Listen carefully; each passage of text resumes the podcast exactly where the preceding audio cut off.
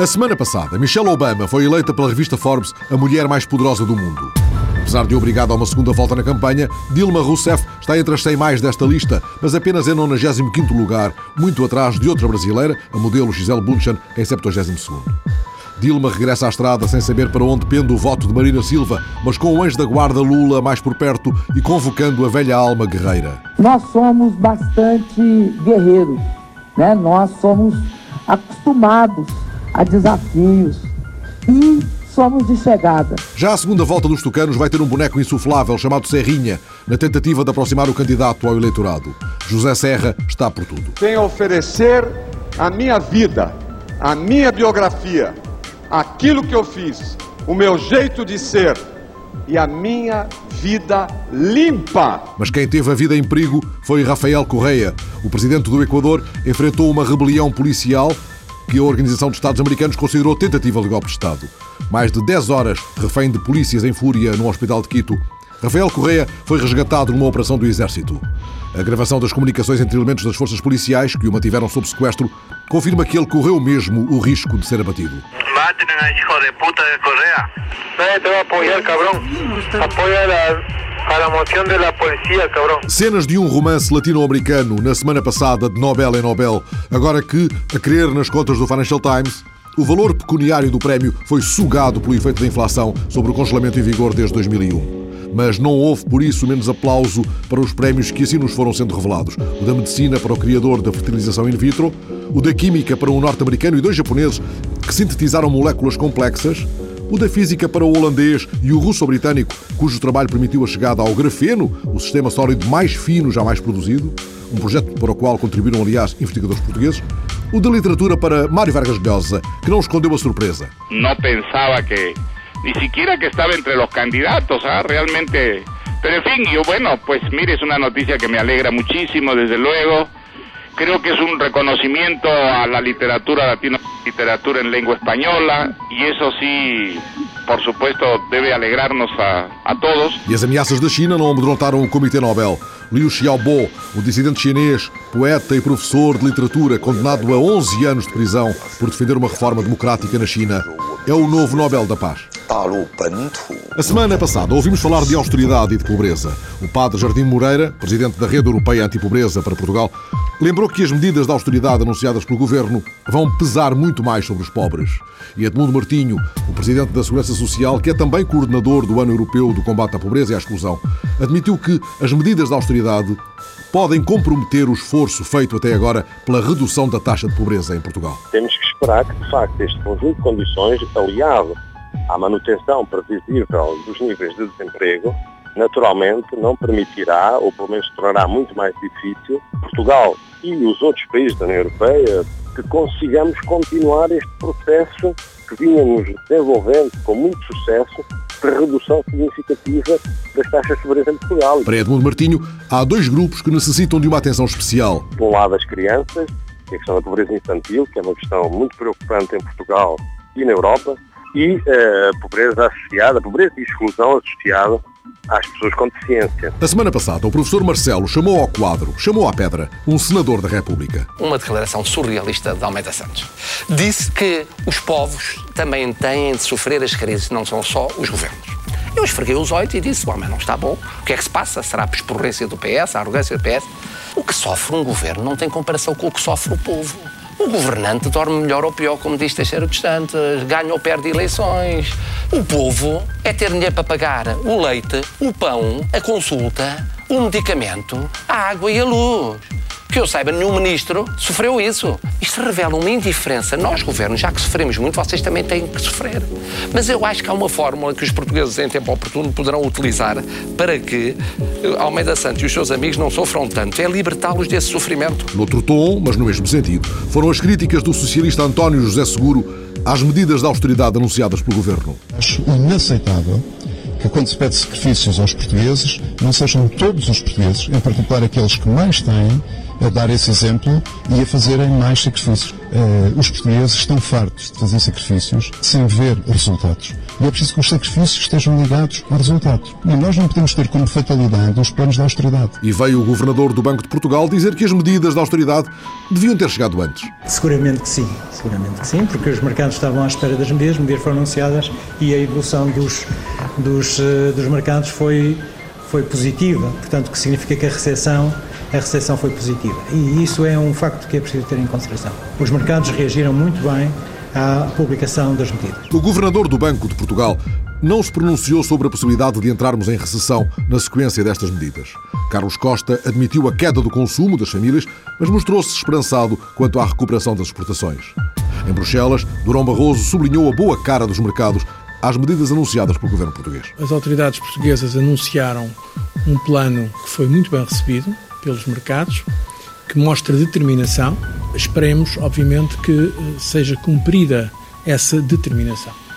É essencial para eh, o futuro eh, de Portugal, porque o que se passa é que quando não há confiança nos mercados, a dívida portuguesa, os seus juros, atingem um nível tal que se tornaria insustentável no futuro. Contrariando as previsões do governo, o economista do FMI puxou as nuvens da recessão, calculando uma contração de 1,4% na economia portuguesa em 2011. O ministro Vieira da Silva lembrou que outras estimativas para 2010 também falharam e mostrou-se otimista quanto aos dados da procura externa. O governo sempre disse que, num contexto de consolidação orçamental, de, redução muito significativa do déficit, será a procura externa que terá um papel muito, muito relevante. Mas também não está a dizer por acaso ou por mero palpite, está a dizê-lo porque os principais setores exportadores da economia portuguesa têm vindo a ter um bom comportamento ao longo de 2010. Já o tinham tido no final de 2009 e têm tido um bom comportamento ao, ao longo de 2010. E Vieira da Silva não viu razões para que seja revista a projeção de crescimento de 0,5% para 2011. O Governo vai apresentar o Orçamento de Estado e nesse, no Orçamento de Estado esse quadro macroeconómico será apresentado. Essa é a base com que o Governo tem vindo a trabalhar, já foi anunciado na Assembleia da República. Pedro Passos Coelho viu aqui uma perigosa posição isolada. Infelizmente, eu julgo que só o Governo é que entende que com o pacote, com este plano Sócrates que foi apresentado, é que a economia portuguesa vai continuar a crescer em 2011. Não é uma perspectiva uh, realmente realista. Mas aquilo que é importante a propósito do Orçamento de Estado é ver em que é que assenta realmente a proposta que o Governo vai trazer ao Parlamento. E nessa altura, então, falaremos sobre o Orçamento de Estado, sobre as intenções de orçamento. Eh, as intenções não são uma boa notícia para o país. Nós sabemos, infelizmente, que o país vai ter de fazer muita austeridade, na medida em que o Governo foi demasiado incompetente até hoje mas isso não significa que o PS esteja na disposição de viabilizar um qualquer orçamento. E quanto às previsões sombrias do FMI, Jerónimo de Sousa, Onde é que está a novidade? O FMI faz um pouco como quem descobre a pólvora, inevitavelmente, com as consequências, os resultados da política que tem sido seguida, particularmente no plano económico e financeiro, é fácil de prever que eh, a consequência inevitável será eh, uma estagnação, a contração da nossa economia, será o aumento do desemprego, será o aumento da inflação. E Francisco Louçã, Olhos abertos, que os sinais são de alarme. Nós estamos à beira de uma recessão e o aumento dos impostos acentua a recessão. A redução dos salários acentua a recessão. E por isso é escusado fechar os olhos. E Paulo Portas, um se puxa outro e outro e outro. Se os números do governo estiverem errados quanto ao crescimento, isso tem uma consequência. É que a verba prevista para a receita também está errada. E se a verba prevista para a receita errada estiver, isso significa que o número do déficit também não está certo. E, entretanto, o Banco de Portugal reviu em alta o crescimento económico para 1,2% em 2010, prevendo uma estagnação para 2011. No Boletim Económico de Outono, divulgado esta quinta-feira, não são consideradas as mais recentes medidas de austeridade anunciadas pelo Governo.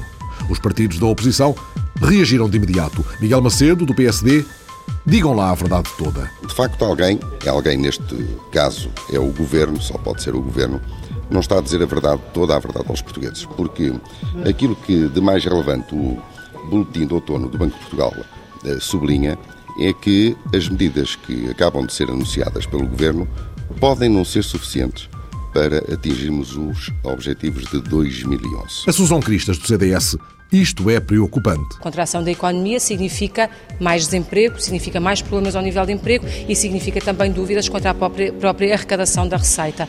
É bom de ver que o Governo continua sem dizer nada sobre o crescimento económico. O último dado que nós temos é 0,5. O Governo até agora veio dizendo e congratulando-se, dizendo que Portugal era o país que mais tinha crescido em 2010. A verdade é que nós vemos que isso agora é um flop. Agostinho Lopes, do PCP, só se as exportações vão de foguete. É quase que evidente que estes números não contam ainda com o PEC 3 na, na sua elaboração, eh, porque se contassem com o PEC 3 na sua elaboração, tal só seria possível se as exportações subissem à lua. E Pedro Soares, do Bloco de Esquerda, Falta o impacto das últimas medidas. Realçamos que o Boletim de Outono não prevê ainda na sua análise a implementação das medidas de austeridade recentemente uh, avançadas pelo Governo. Por isso, uh, a todas estas previsões que são negativas para a economia portuguesa serão ainda mais nefastas no futuro após a inclusão destas políticas de austeridade. A semana passada teve um coro de reações indignadas à rejeição pelo Conselho da Europa da lista da candidatura de Portugal ao Tribunal Europeu dos Direitos do Homem. Dos três nomes da lista, apenas um foi considerado com qualidade suficiente para o lugar. O ministro Alberto Martins não queria acreditar. Considero que é incompreensível e inaceitável a decisão da Assembleia Parlamentar do Conselho da Europa ao rejeitar a lista de candidatos, dado que a lista é uma lista constituída por três personalidades com alta qualificação e reconhecido mérito no âmbito das funções para as quais se candidataram. Foram escolhidas por calcionei a escolha livre do júri e o governo português vai avaliar as condições e as razões desta deliberação. E o Ministro da Justiça vai querer esclarecimentos cabais. O Conselho da Europa tem que nos esclarecer quanto às condições e as razões desta deliberação e, portanto, aguardamos. Pacientemente ou uh, com algum incómodo? com algum incómodo porque nos parece inaceitável, incompreensível e injusto esta deliberação. A semana não estaria passada sem que um dos integrantes da lista, a professora Anabela Rodrigues, viesse a público dizer passem bem. A justificação em bloco avançada para a rejeição da lista e a ausência de fundamentação individualizada afetam o meu bom nome e reputação profissionais e impedem, nestes termos, a minha defesa. Quero deixar vincado o meu vivo repúdio quanto à forma como a Assembleia Parlamentar em Estrasburgo publicitou a rejeição da lista. Foi isto na semana que passámos à espera de saber se a UGT alinhava ou não na greve geral com a CGDP.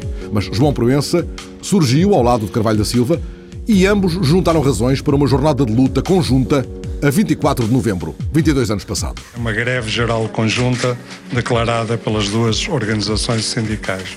E as causas são claras. Nós queremos uma política virada para o crescimento e emprego e, como já alguém disse, o déficit não pode ser o único objetivo em termos do governo. A vida no trabalho está a ser infernalizada e isto tem que ter uma resposta há cortes nos apoios sociais que são inadmissíveis e que são demonstrativos de uma injustiça profundíssima. Não é possível continuar a exigir sempre aos mesmos que todos os sacrifícios e que continuem a aumentar os lucros das grandes empresas e continue, de facto, a acentuar-se as desigualdades em Portugal. O que nós temos a certeza é que enquanto não houver uma mobilização forte dos trabalhadores e da sociedade portuguesa contra as injustiças que estas políticas e estas práticas patronais trazem e forçando a existência de alternativas, de mudança com alternativas, não há soluções. 22 anos passados, já Silva Peneda falara da greve geral que enfrentou enquanto Ministro do Trabalho no governo de Cavaco Silva, afirmando-se também preocupado com a situação do país. Silva Peneda disse compreender os sindicatos, mesmo se não concorda com a opção de luta escolhida. As greves gerais uh, nunca são desejáveis de um ponto de vista global, mas neste momento as centrais sindicais entendem ter razões para utilizar esse tipo de manifestação, estão no seu direito. Uh, e eu compreendo, de algum modo, esse tipo de satisfação. Estas medidas não são, como o próprio Governo nos disse, não são fáceis de tomar e, e, e são muito mais difíceis de aceitar. Portanto, eu compreendo perfeitamente a posição dos centrais sindicais. Ficaria preocupado era se os centrais sindicais abandonassem a Constituição Social. E isso não está em cima da mesa, nem, julgo que não passa pela cabeça de ninguém. Aí é que seria uma situação de ruptura muito grave e muito complicada em termos de futuro. Seria o desconcerto, um desatino Na semana passada, em que ouvimos falar em coesão e em responsabilidade, as dores e os valores da República, 100 anos envolvidos, justificaram os apelos de Cavaco Silva para que a cultura de diálogo prevaleça. Não é da crispação que nascem as soluções para os problemas. Impõe-se, pois, que exista um compromisso político de coesão nacional. Um compromisso firme e sério, através do qual as diversas forças partidárias sem abandonarem as suas diferentes perspectivas, compreendam a gravidade do tempo presente e saibam estar à altura da confiança que o povo lhes concedeu. E os repórteres não tardaram a perguntar a Pedro Passos Coelho, que não esteve na praça do município, se tinha entendido o apelo ao entendimento. O PSD já fez uh, entendimentos importantes uh, e eu já dei provas de estar disponível para uh, criar consensos de médio e de longo prazo que possam ser importantes para o país. Uh, mas esses consensos uh, e esse sentido de responsabilidade não pode estar só concentrado no PSD. Tem de ter outros agentes também. E Miguel Relvas, o secretário-geral do PSD, haveria de esticar a corda numa entrevista à TSF. Em gestão ou não, quem ganhou as eleições foi o Partido Socialista. Os portugueses deram a vitória ao Partido Socialista e este Primeiro-Ministro. E ele vai ter que assumir as suas responsabilidades até ao fim. E entendo eu, deveria ter a coragem de aceitar ser julgado novamente pelos portugueses. Miguel Relvas, ao menos se... Se o Governo dissesse e tivesse seguido as instruções da OCDE, que era o de poder apresentar a Portugal um modelo e dizia nós aumentamos o IVA, mas em compensação vamos baixar a taxa social única para que as empresas portuguesas possam ser mais competitivas. A questão seria completamente diferente. Ou mas seja, não. isso o PSD aceitaria? Estou a dizer, é um, é um modelo diferente. Essa já era uma proposta aceitável. O que não é aceitável é aumentar impostos para tapar buracos. No 5 de outubro, em nome da coesão, Cavaco Silva justificara a contenção a que o Presidente se obriga. O Presidente da República, em particular, deve manter um especial cuidado no uso da palavra. A coesão nacional, como referi na minha intervenção do passado dia 10 de junho, é um dos bens mais preciosos que Portugal possui. Um Presidente da República não pode alimentar divisões. A responsabilidade primordial de um Presidente da República é unir os portugueses, em vez de impor a sua visão do mundo a uma parcela do país. Mas contenção não quer dizer abdicação. A cultura republicana de responsabilidade exige rigor, bom senso, ponderação e contenção verbal, não se compadecendo com intervenções arrebatadas na praça pública, com palavras que são ditas sem se pensar nas consequências que têm para a dignidade das instituições. Passa em tropel febril a cavalgada das paixões e loucuras triunfantes. Rasgam-se as sedas, quebram-se os diamantes. Cavaco não evitou a pergunta sobre que recados tinha querido dar e a quem. Não sei de nada. E o que peço é que leiam a minha intervenção com cuidado e não façam interpretações erradas, como eu já anotei que aí estão a ser feitas. Qual é a interpretação errada que está a ser feita, Sr. Presidente? Leiam com cuidado e não tentem ver aquilo que não está lá. A confusão, os erros cometidos, a transparência perdida. E Sócrates, quando lhe pediram que comentasse o discurso do Presidente, nem pensem. Por amor de Deus, acham que eu agora vou passar a comentar os discursos? Já fiz dois discursos, é o único comentário que tenho a fazer são os meus próprios discursos. No seu próprio discurso, o Primeiro-Ministro não falou de dias felizes. Para Portugal, o tempo também é duro e exigente. Temos que o enfrentar com grande sentido de coesão nacional e de solidariedade, com uma noção de responsabilidade e de exigência, mas também com confiança nas nossas capacidades e nos nossos talentos. Nestas alturas é sempre fácil recorrer-se ao negativismo exacerbado, ao protesto inconsequente, à reivindicação irrealista, à agitação irresponsável e demagógica. Isso é sempre mais fácil. Anotações à herança política da Primeira República, no dia em que Alberto João gritou no Funchal: venha à quarta. 100 anos após a proclamação da República, ao fim de três repúblicas, eu tenho que lhe dar bem alto, dizendo a Lisboa que estamos disponíveis para isso, eu tenho que terminar as minhas palavras dizendo Viva a Quarta República! Não, não e não! Não estamos mais para aturar isto. O Manguito de Alberto João Jardim, nos 100 anos da República, assinalados também a semana passada com o lançamento de um álbum editado pela Tinta da China e coordenado por Osvaldo de Souza, As Caricaturas da Primeira República. Ora, a verdade, Osvaldo de Souza, é que o Zé Povinho chegou a namorar a República, mas voltou a ser enganado, usado, abusado, desprezado. Isso é sintomático de que há sempre algo que não muda com as mudanças de regime. Tal como o Zé Povinho não se libertará da canga os caricaturistas não evitarão o azedume e a censura de todos os regimes. A verdade é que durou pouco a lua de mel entre o Zé Povinho e a República, tal como Silva Monteiro retratou nos Ridículos. Sim, porque o Zé Povinho teve na rotunda, teve nas ruas, mas não teve na varanda da Câmara Municipal. E não teve nos governos. E, portanto, ao sentir-se posto de parte, a luta manteve-se. No fundo, para eles, não houve mudança de nenhum regime. Por isso é que, inclusive, no primeiro ano de existência da República, houve mais greves do que nos últimos 10 anos da monarquia. Greves muito retratadas também pelos caricaturistas. Exato, portanto, sempre muito atuantes e muito preocupados. Inclusive, os caricaturistas que mais chamam a atenção, inclusive a capa do álbum fala nisso, é o problema dos adesivos. Portanto, todos aqueles monarcas que eram super monarcas até o 5 de outubro e de repente passam a ser super republicanos e são eles que, que, no fundo, continuam no sistema, no regime e mantêm tudo. Portanto, os seus ministros, na verdade, são republicanos, o resto dos quadros continuam a ser os mesmos da monarquia e continuam com os mesmos defeitos, com os mesmos erros. E o Zé Povinho nota isso. Puxou este tema para a capa do seu álbum porque ele é um dos temas sintomáticos desta, deste novo tempo da Primeira República. É, do primeiro ano é a grande preocupação eh, e a grande desilusão da República e, e do Zé Povinho, que é precisamente, de repente, tudo ficar igual.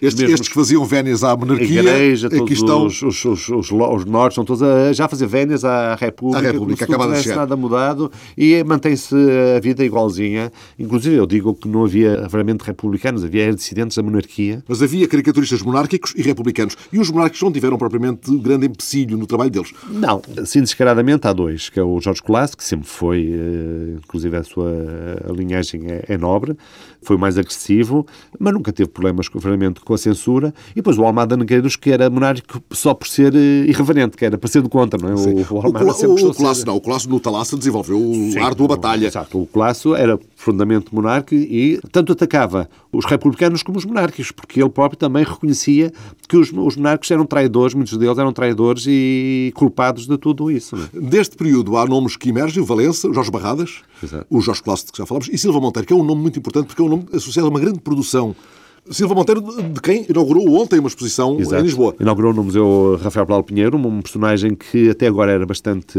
desconhecido a nível biográfico e que, felizmente, com a última investigação vai ser conhecida. Há tempos tive um, um projeto que era precisamente chamar o cronista dos ridículos da Primeira República. É o grande cronista da República. E porquê dos ridículos? Publicava nos ridículos. Um álbum de caricaturas da Primeira República, na semana das comemorações de um centenário, em que se falou muito de coesão, de compromisso, de ética da responsabilidade, de austeridade. A República vive dias muito duros, os dias de uma crise que não deixa de dar sinais inquietantes. O Banco de Portugal acaba de prever que o desemprego não pare de aumentar e atinja mesmo mais 35 mil portugueses no próximo ano. É justamente sob o peso desta realidade que surge a notícia do prémio que a semana passada distinguiu a eurodeputada Edith Estrela, primeira vice-presidente da Comissão dos Direitos da Mulher e da Igualdade de Género. Edith Estrela acaba de ser distinguida com o prémio de melhor parlamentar europeia na área do emprego e dos assuntos sociais.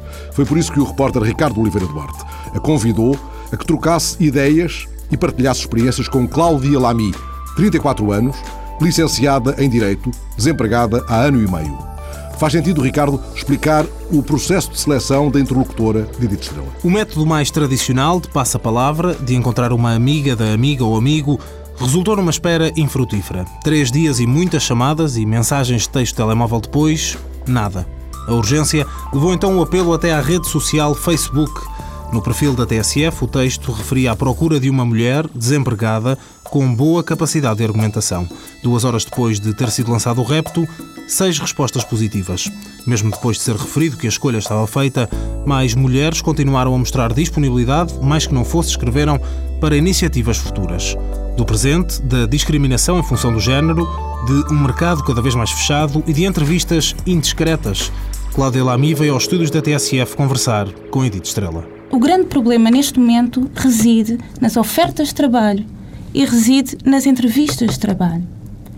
todas as entrevistas de trabalho que eu fui, com exceção de uma única, perguntaram-me se eu era casada, como se o meu estado civil fosse minimamente importante, se era mãe e se queria alguma vez ter filhos.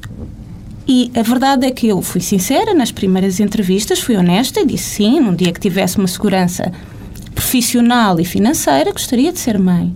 E que não o era até hoje, exatamente por essas razões. E a entrevista terminou ali. Uhum.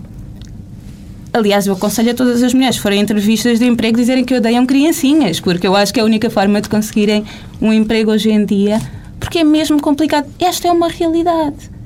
E é uma realidade muito triste porque as mulheres são cada vez mais formadas ao nível superior. Estão muito afastadas. Cada vez que entramos no desemprego, é cada vez mais difícil voltar a entrar no mercado de trabalho. Mas também esse afastamento depois é-nos apontado nas entrevistas de emprego. Então, mas Cláudia, há um ano e meio afastada, o que é que se passa? Para além de que, obviamente, hoje em dia somos mães cada vez mais tarde, exatamente por estes problemas, e depois não temos as infraestruturas de apoio. Quando pensamos, tudo bem, então eu vou aceitar este emprego e imagino que tenho um filho de meses. Eu preciso que alguém assegure o bem-estar do meu filho enquanto estou no trabalho e com ordenados cada vez mais baixos, falta de infraestruturas, as mulheres têm cada vez menos possibilidade, porque infelizmente existe o estereótipo que a mãe é mais aquela que assegura, ou melhor, a mulher é mais aquela que assegura a maternidade propriamente da profissional. São preocupações que chegam ao Parlamento Não, sem Europeu. dúvida, estou totalmente que... de acordo com o que disse. E acho que temos de combater com todas as forças essa devassa da vida privada das mulheres Exato. quando elas vão a uma entrevista para se candidatarem a qualquer uh, emprego. E isso, infelizmente, foi sempre assim e persiste, lamentavelmente, mesmo quando uh, nós temos legislação bastante mais uh, evoluída, quando já tentamos alterar as mentalidades, etc. Eu também conheço o caso de uma, uma mulher, uh, provavelmente um bocadinho mais velha do que a Cláudia, que tem dois filhos e que sempre que se vai candidatar, vai a uma entrevista e lhe perguntam se tem filhos, ela diz que tem dois filhos, também imediatamente termina a entrevista, ou seja, nunca mais lhe dizem nada. Embora ela também já tenha aprendido à sua própria custa e diga, mas eu tenho a minha mãe que toma conta deles e, portanto, isso não me impede. Eu acho que é preciso que os nossos empregadores, sejam eles do público ou do privado, percebam que a maternidade não é uma doença, nem é um encargo para a sociedade. É um contributo que as mulheres dão à sociedade. E, portanto, tem de ser estimulada, tem de ser apoiada. Quando as mulheres fizerem esse tipo de denúncias, a fiscalização tem de atuar. E temos de ter a coragem de denunciar. Cláudia. Mas, mas eu vou ser sincera. Vamos, vamos denunciar. Eu, se tiver, lhe garanto, se eu tiver é conhecimento de, de alguém que, numa entrevista, tenha tido esse tipo de comportamento, eu usarei todos os meios ao meu alcance para denunciar e para combater e para fazer o que puder, inclusivamente a ir eh, para os tribunais. A sua vontade e as suas iniciativas são de louvar, mas nós temos um problema muito grande que tem a ver com a prova. Como é óbvio, eu não me apresento numa entrevista de trabalho com cinco testemunhas atrás. Mas já se calhar deve começar a levar um gravador. Pois, é?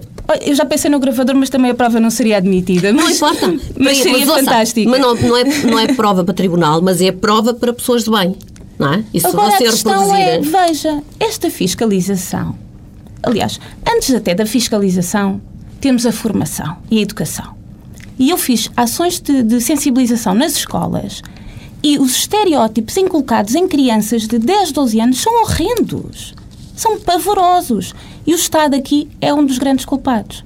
Porque Mas por causa dos manuais, por causa dos manuais, não. Os é manuais, não, não, não os manuais já foram bem piores. Não, os manuais já não, pode, não podem ter, não podem Mas ter os estereótipos ver, de género. Infelizmente, ainda temos alguns dissimulados. A questão é formação. A formação. Dos é professores. Óbvio, dos professores, dos alunos, e sim, dos professores também, essencialmente. Mas não só. Comunicação social. Muitas vezes sem qualquer consciência, vai prolongando ah, sim, o estereótipo. Sim, sim. E atenção, estereótipo. A publicidade. Publicidade então é horrenda. Mas também outra coisa, que são os altos cargos. Isto já para não falar nas diferenças de retribuição, não é? Que são assustadoras. Cerca de 20% na Europa, a última vez que ouvi falar no assunto, entre a retribuição de homens e mulheres. O problema é, veja, classe política. Vamos ver a participação de homens e mulheres. Vamos ver a importância que são dadas, quer aos homens, quer às mulheres no mundo político e, obviamente, o seguimento da comunicação social à notoriedade dessas mesmas pessoas. Uhum. Não é? A agenda, nós sabemos Sem como é que é dúvida. criada a agenda, isso- a agenda mediática. Por isso não é, que nós tivemos que agora, felizmente, com a lei da paridade que foi aprovada, pelo menos já se é garantida a representação de pelo menos 33,33% de pessoas de qualquer dos géneros. Bem que às vezes as de qualquer dos géneros. acabam depois por... eh, Não, se, não, as coisas também vão mudando, porque as mulheres Eu também. que sim. vão mudando, vão mudando. E a verdade é que, por exemplo, os resultados estão já à vista das últimas eleições. Já houve uma mei- um, um incremento da participação das mulheres, quer na Assembleia da República, em todos os grupos parlamentares, quer no Parlamento Europeu também, quer nas autarquias. Portanto, isso, eh, digamos que. E a eh, nível da, da- é vantajoso. do Agora, setor empresarial do Estado. Agora, deixe-me dizer o seguinte: em relação ao setor económico, e é aí onde já incide o debate a nível europeu. Ou seja, a nível europeu, e sobretudo para as minhas colegas nórdicas, há muito tempo que o sistema de cotas foi abandonado porque já não necessitam dele no que diz respeito à atividade política. Portanto, já é tão natural haver uma primeira-ministra como um primeiro-ministro, eh, o governo ter mais mulheres ou menos mulheres. É uma questão eh, cultural já, assumida, Exatamente. é? Portanto, já é normalíssimo isso acontecer e é frequente até já haver, por exemplo, parlamentos com mais mulheres do que homens. No norte da Europa e também já no centro da Europa, o que se eh, defende e o que se reivindica é uma maior participação das mulheres na tomada de decisão do setor económico. Exato. Designadamente, legislação que já foi aprovada, por exemplo, a nossa vizinha Espanha já aprovou, em relação a assegurar uma representação de pelo menos 33% de mulheres. E porquê é que eu digo dos 33%? Porque é considerado a uni- o o mínimo para que tenha influência, para que as mulheres, a perspectiva das mulheres possa influenciar a tomada de decisão.